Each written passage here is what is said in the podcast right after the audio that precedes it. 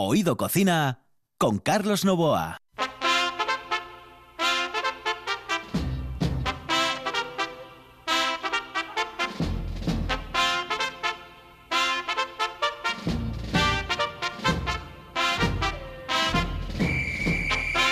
Saludos amigos, muy buenas noches. Esta es la sintonía de RPA y estamos en Oído Cocina.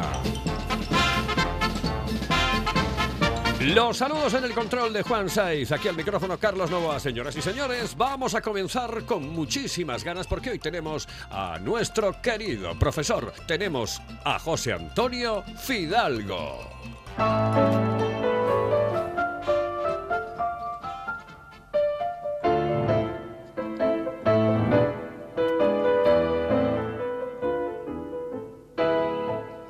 Fumar es un placer genial, sensual.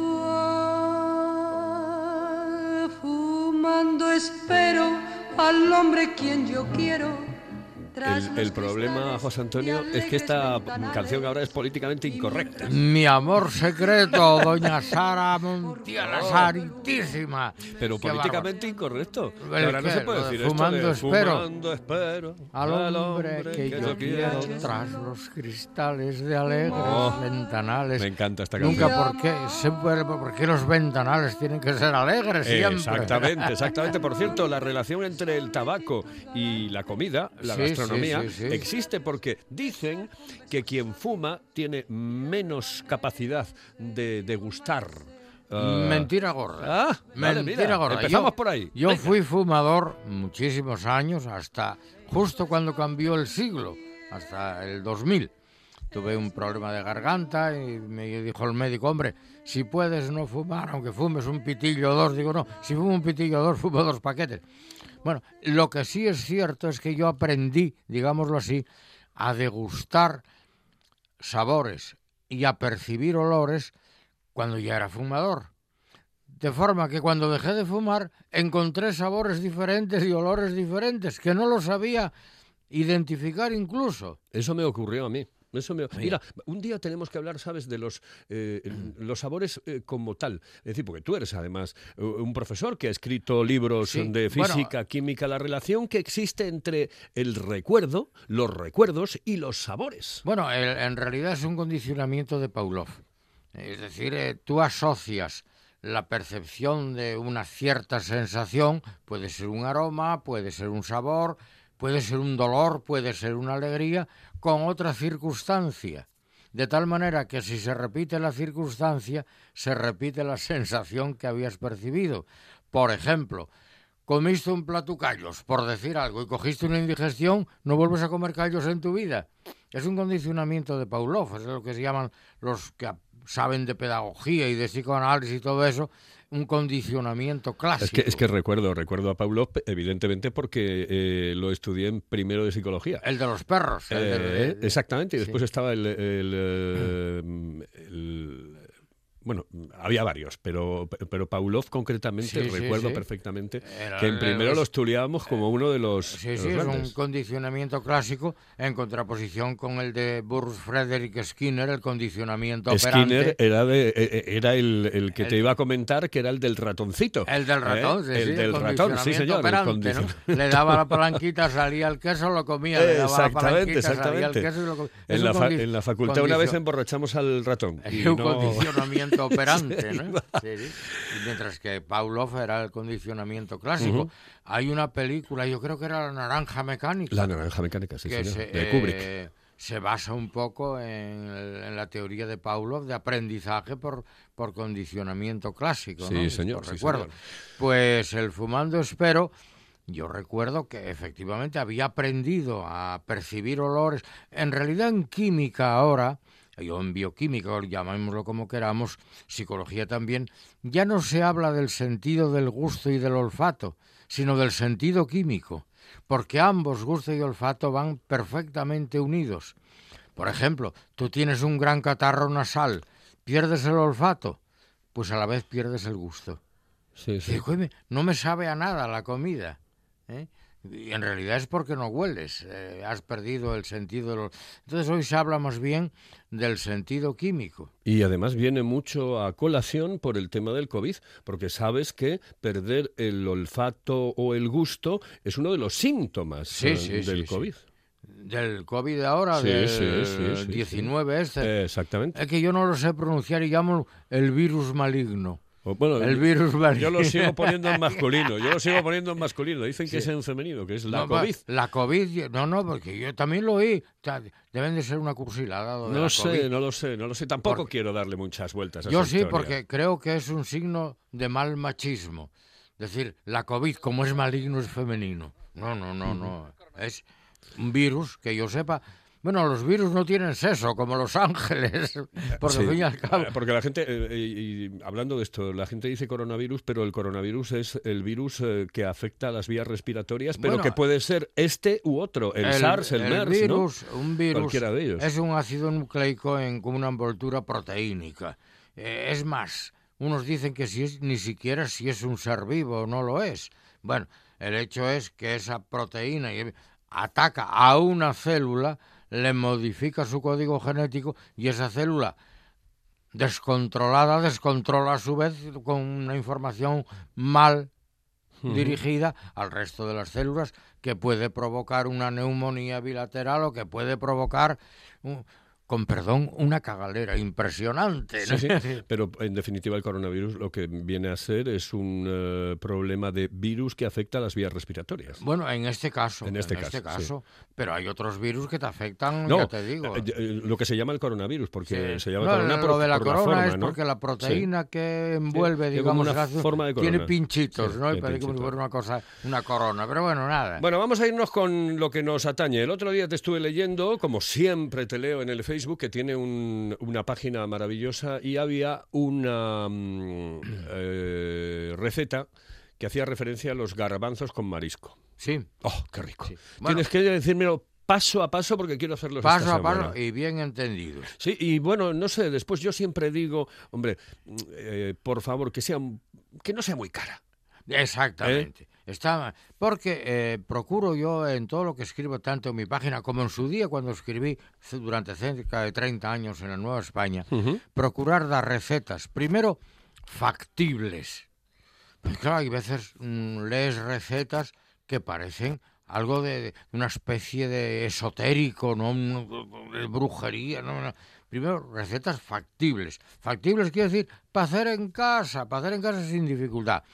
Segundo, que estamos en un momento de crisis no solo sanitaria, sino básicamente económica. Demonios, no podemos hacer excesos. Vamos a ir a lo económicamente posible, por no decir a lo baratín. Y tercero, a lo fácilmente asequible. Utilice usted rabanitos de Teitop que se venden en Hong Kong. Oiga, mire, no. Claro. Eso lo suelen hacer mucho los, los cocineros que salen en televisión Bueno. y son muy chapas. Yo, hombre, a mí Arguiñano me gusta porque lo hace bastante sencillo, pero hay otros que se pasan. No, mira, mira, mira, se pasan. Yo cuando escribí el, para el coleccionable aquel de Nueva España, Cocinos y Cocineros de Asturias, Cocinas y Cocineros de Asturias, los entrevistaba y tal, y siempre encontré alguno en plan, eh, iba a decir, grandonismo astur, ¿no? En plan fa- fanfarrión. Hombre, yo no sé esta receta, eh, porque yo utilizo mucho un queso roblechón. Eh, ¿Lo conoce? Me decía. Entonces yo ponía cara de imbécil y dijo, espere, a ver, ¿de qué me hablas? ¿Del petit roblechón, del demi roblechón o del gran ro- roblechón? Porque claro, o el de primer ordeño de la mañana o el del último ordeño de la noche. No, creo que con usted no hay con quién hablar, no sé qué. Es que cuando uno va de vacilón Sí, sí. y se encuentra con uno que sabe, Me lo tiene muy jodido. Me acuerdo otra vez otro.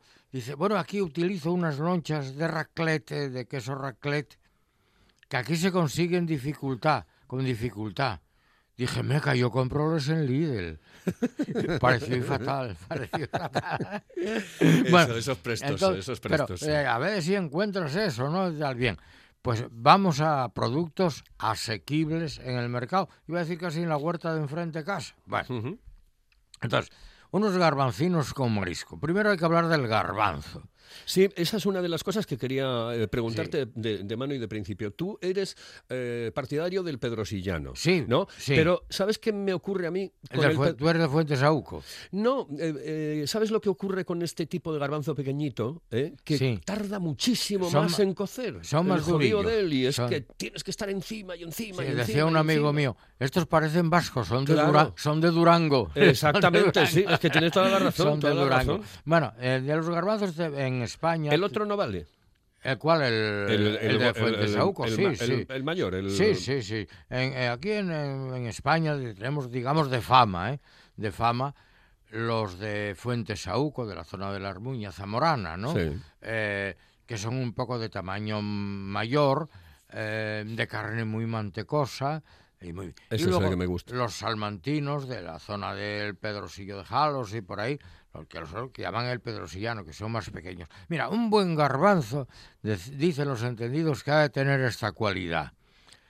Pequeño, picudo, arrugaviejado y de culo apanderado.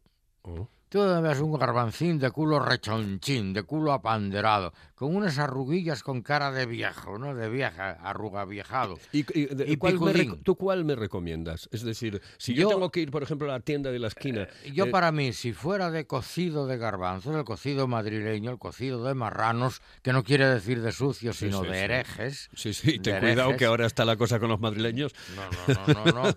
Marrán en árabe o en judío, en hebreo, significa hereje.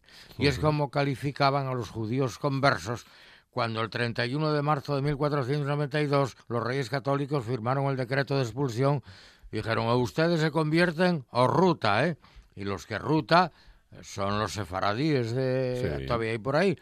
Y los que se quedaron tuvieron que convertirse, eran, er- eran reconvertidos, eran renegados de su religión, eran marrans, marranos. Por eso el cocido de garbanzos, al meterle cerdo, que es animal prohibido en el Levítico, era un, un guiso de marranos, es decir, de judíos conversos. Bueno, pues para mí, para el cocido de garbanzos, el cocidito madrileño que cantaba Pepe Blanco, para mí me gustan más los de Fuentesauco. Pues ese, espera, esa canción la vamos a buscar dentro de un momento para ponerla Sí. eh, cuando acabes con la receta. De José Blanco, Eh, ¿eh? José- Pepe, Pepe Blanco, Pepe Juan. Blanco, Pepe Bien. Blanco se llama. Ese me gusta más. En cambio, para lo- cuando los hago con marisquín o con así, me gusta, o para incluso para el desarme, Sí. me gustan más los pedrosillanos. Más el pequeñito ese, pero siempre de culo apanderado, arrugavijado y picudín, ¿eh? Sabes que mm, tengo la sensación cuando como el pequeñín, y sí, cuando me, me da mucho que hacer, ¿eh? el pequeñín me da Sí. mucho que hacer,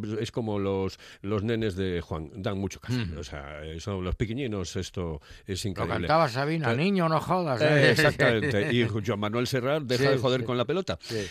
Pero que quiero decirte que ese pequeñín me da la sensación cuando lo como, cuando cojo la cuchara, sí. Que como muchos. Ah, claro. entonces me da una sensación extraña. Eso como llamaban los judiones de la granja. Eh, exactamente. Que son los faves de abocau. Porque...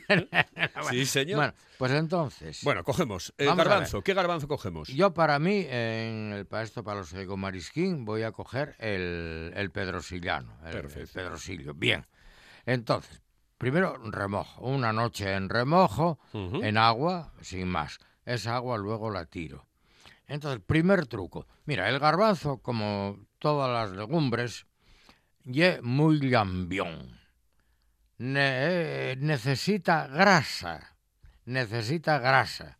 Igual como pasa con las faves, la fabada, ¿por qué ye tan rica? Porque ye abundosa de grasa. Bien. Y yo cuando hago unas faves, por ejemplo con almejes, necesitan grasa. Bueno, pues lo que hago con los garbanzos para el marisco, lo hago con las faves también para con marisco con almejes. Primero, esos, esos garbanzos que tengo a remojo, los vamos a estofar.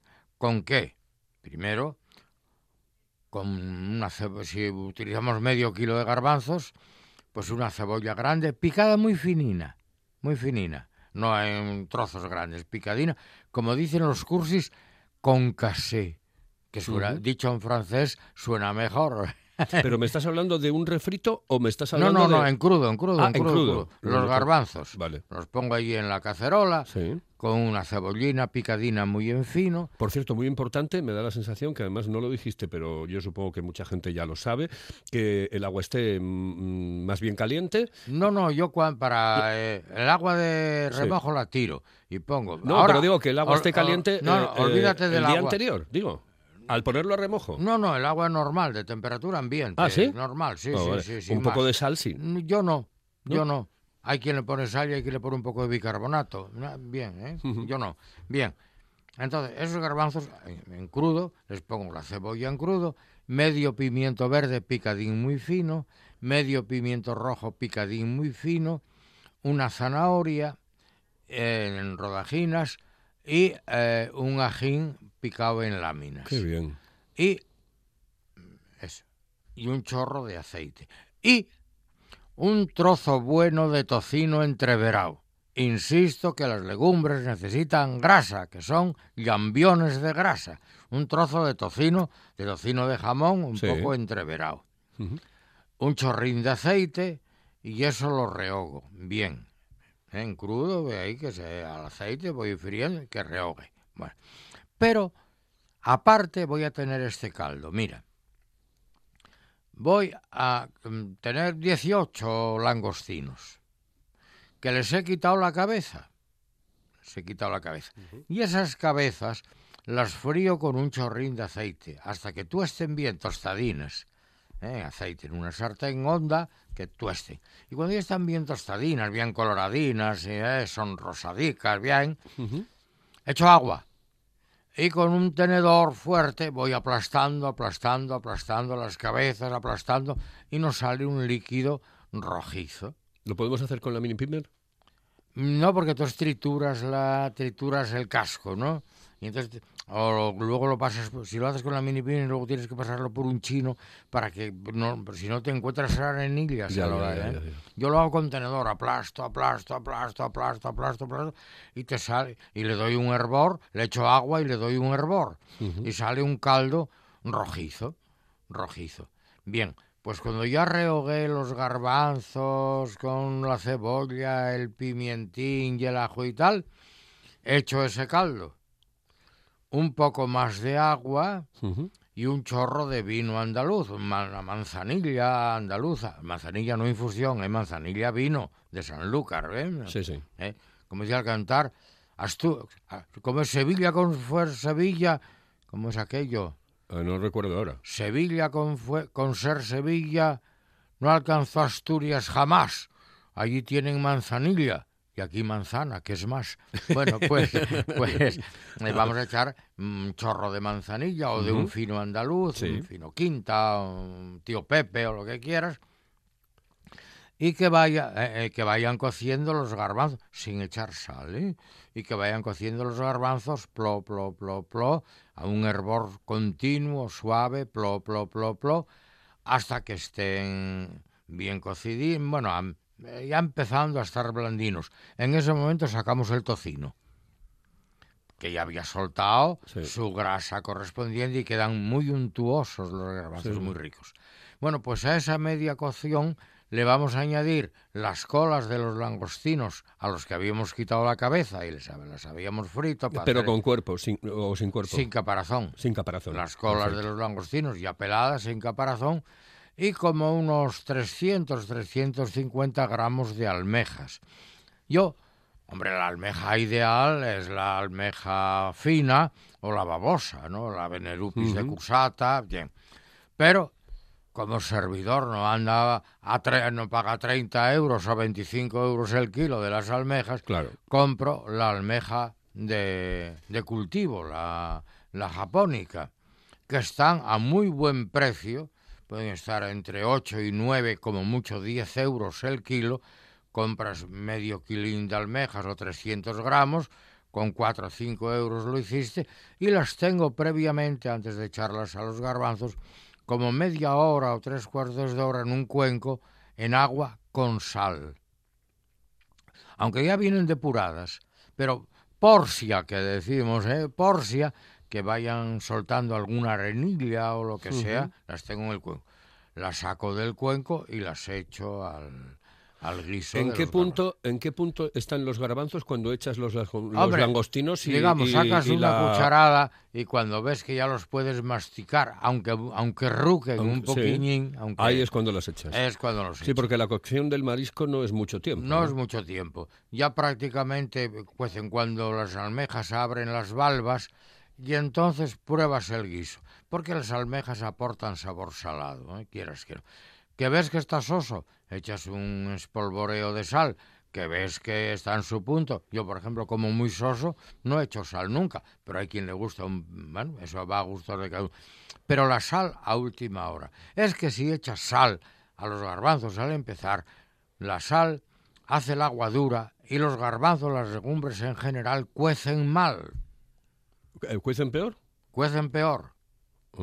Pues eh, yo te, te prometo que siempre, siempre, Sí. siempre entendí que se le echaba el agua caliente para... Puedes echar el agua caliente, para, para pero el remojo y después echarle No. un poco de, de de sal. sal, para el remojo. Sí, para el pero remojo, luego lo sí. quitabas, se quedaba... Sí, hombre, sí, después Claro, lo quitas. bueno, eso no, no, no, sí. pero bueno, pero es- Eso sí. que la noche anterior yo sí, lo dejaba. eso, eso hay gente que lo hace y Claro. otros yo, bicarbonato. yo, yo lo hago, yo lo hago con, gar- ¿no? con el Y garbanzo guisado. bicarbonato de sodio. Como decíamos antiguamente en el pueblo, biscarbonato. Hay que Sí. ¿Y por qué el bicarbonato? Pues eh, eh, ablanda, dicen que ablanda un poco. la- ¿Sabes qué pasa? Que las aguas duras, las aguas calcáreas, eh, siempre ponen dificultad a la cocción de las legumbres. No convienen las aguas duras. Sí, sin embargo, para la fabada dicen que, que la mejor es la nuestra, ¿no? La, la dura. Eh, un- sí, pero una sal calcárea, una sal caliza, eh, por intercambio iónico, si le echas sal. El carbonato de calcio se hace carbonato de sodio y ablanda un poco el agua, no la hace tan dura y favorece la cocción de las legumbres. Pero por eso en muchos recetarios de cocina de los grandes chefs, para hacer, por ejemplo, fabada, utilizan agua mineral. Ujú. Oye, Aconsejan ¿y el, el- el color? ¿Cómo nos queda el color? Porque a mí me gusta un poco rojizo. ¿eh? Rojizo. Claro, es que si no- Claro, porque el agua de los langostinos, esa de las cabezas de los Sí. langostinos bien machacadina, te da un color rojizo como si hubieras echado pimentón, ¿eh? Sí. Yo tengo la fotografía del guiso que hice el otro Y día. una, un- sí, una duda que, que tengo con respecto al refrito que tú haces. Tú haces el refrito con el, la no hago refrito, es un estofado en crudo, ¿eh? Eh, estofado en crudo quiere decir que lo estás eh, calentando única y No, exclusivamente no, con- no, eh, garbanzos. Sí. Cebolla picada en Sí, crudo, sí. pimiento picado en crudo. Y eso es lo que estás el cociendo. aceite y todo lo rehogo en aceite, lo Sí. rehogo al calor, ¿eh?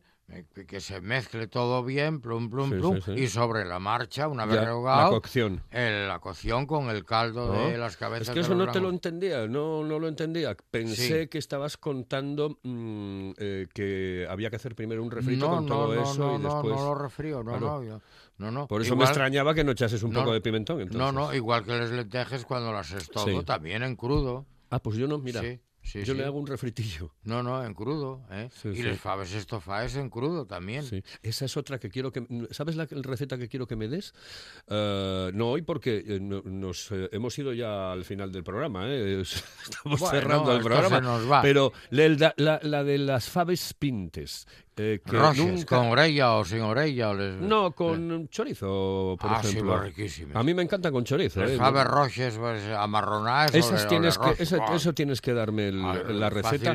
La semana que viene. también, eh, sí. ¿Quedamos para la semana que viene? Fenomenal, ¿no? Eh, Sin estupendo. problema ninguno. Porque hoy tení- tenías también, porque nos queda muy poco tiempo, siete minutos me parece, una pocos así, seis minutitos ahora. Eh, mm, tenías algo fresco de verano para, para hoy, pero claro, nos hemos liado con los Pues mira, garbanzos. pues muy fácil, hombre, muy fácil. que no sea de mucho tiempo porque... No, hombre, no, mire, vayan a la pescadería y compren un congrio, trozos de congrio por lo cerrado, porque por lo abierto es caro.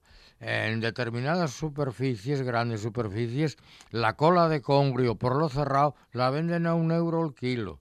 Procuren coger la parte ancha de la cola, no la final. Y lo cuecen en tro- unos trozos de eso, un kilo, por ejemplo, en tres trozos, lo cuecen en agua con un poco de sal, un puerro, un puerro y una rama de perejil. Y media hojina de laurel, o una hojina de laurel si gusta eso. Bien. Le dan unos arbores, lo cuecen. Bien. Y cuando ya está eh, bien cocido, lo dejan templar y a temperatura templada van sacando cada trozo, ponen las gafas y con mucho cuidado, bueno, le quitan la piel, la grasa superficial que tiene y van eliminando las espinas, escogiendo la carne y, eliminando las espinas, que tardan media hora. ¿Y qué prisa hay? Hombre, si son los disgrandes y a las 10 de la noche y es de día todavía. vayan con calma, al tacto y con los gafes, quitando las espinas. Queda una carne sabrosa, riquísima, con un fuerte sabor a mar, riquísima. Ya tiene el congrio, la carne del congrio, bien escogida, eliminada las espinas, la ponen en un cuenco. Pican media cebolla, muy finina, muy finina, muy finina. Pican medio pimiento verde, muy finín, muy finín, muy finín. Pican un ramín de perejil, muy finín, muy finín, muy finín. Lo echan allí todo, lo mezclan con el congrio. Cuecen un par de huevos y la clara cocida la pican finina y la mezclan con la carne y cuecen, abren al vapor medio kilo de mejillones. Seleccionan la carne y la echan. Ya tenemos la carne del congrio, los mejillones, la cebollina, el pimientín y el perejil.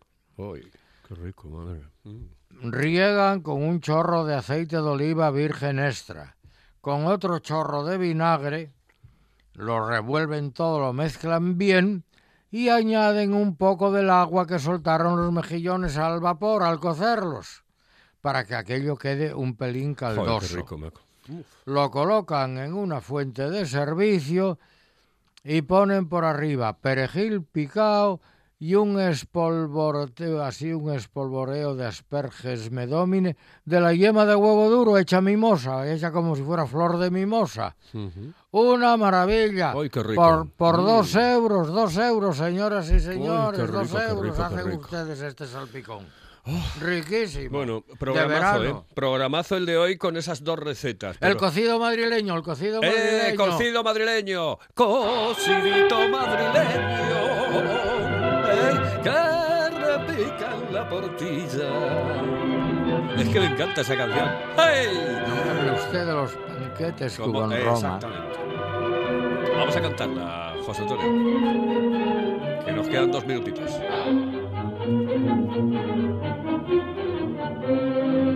No me hable usted de los banquetes que hubo en Roma, ni del menú del Hotel Plaza en Nueva York ni del paisano ni los claveres de paloma. Ni me hable usted. De la langosta al termidor. Porque es que a mí sin discusión me quita el sueño. Y es mi alimento y mi placer. La gracia y sal que al cocidito madrileño le trae el amor de una mujer cocidito madrileño que picando en la portilla que me huele a hierba buena. Ya. Lorocito madrileño del ayer y del mañana. Pesadumbre y alegría de, la, novia y de la hermana. Señoras y señores, esto es mía, esto es mía, esto es RPA, sí, RPA, oído cocina. eres gloria pura. Ahora, cocidito madrileño. Saludos, buenas noches, que ustedes lo pasen bien. Señores, José Antonio, gracias. La próxima semana te quiero ver aquí, ¿eh? Aquí estaremos. saludos cordiales. Hasta otra. En el control estuvo Juan Saiz. Dígame usted dónde hay un cuadro con más gracia, con el color que da la luz del mes de abril. Cuando son dos y están debajo de una acacia y entre los dos un cocidito de albañil. Cuando el querer de una mujer me dice al dueño de su hermosura y su pasión toma mi bien tu cocidito madrileño, que dentro va mi corazón. Cocidito madrileño, picando en la guardilla, que me huele a hierba buena y a verbena en la viseña cocidito madrileño del ayer y del mañana, pesadumbre y alegría de la madre y de la hermana, a mirarte con ternura. Yo aprendí desde pequeño, porque tú eres gloria pura, porque tú eres gloria pura, cocidito madrileño